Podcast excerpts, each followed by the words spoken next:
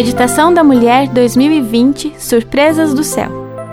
Meu nome é Luciana Gruber, sou revisora na Casa Publicadora Brasileira. 18 de fevereiro Bênção trocada.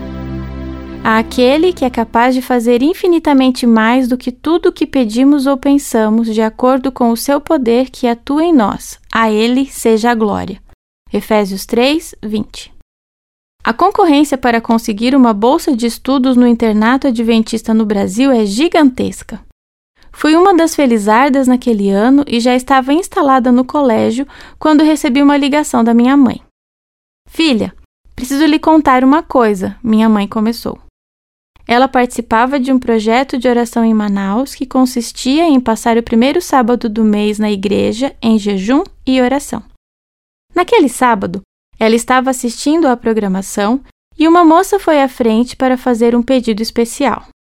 Irmãos, meu sonho é estudar no UNASP, a moça começou. Um pastor prometeu interceder por mim. Ele conversou com o diretor do colégio que prometeu me dar a bolsa, ela continuou. Contudo, no dia do resultado, liguei para o colégio e meu nome não havia sido contemplado.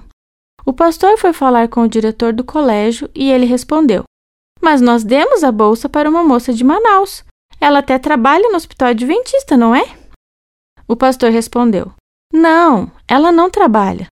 O diretor então disse: Bem, agora nós já demos a bolsa. Minha mãe, sentada no banco, ouvia admirada.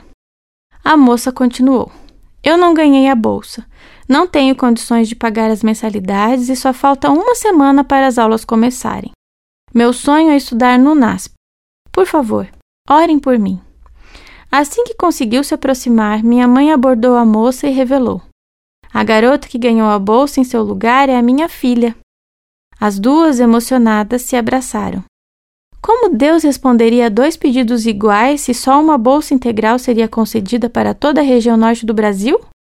O poder de Deus não se limita às ações humanas.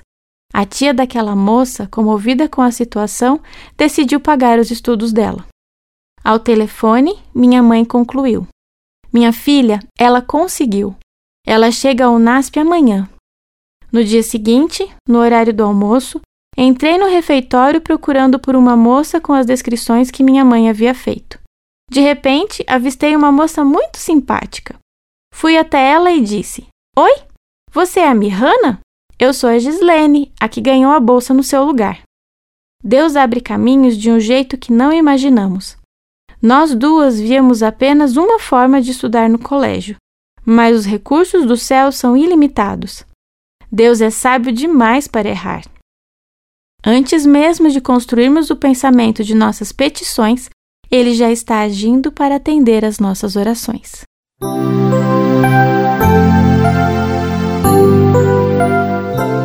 Texto escrito por Gislene Goulart Niederstrasser.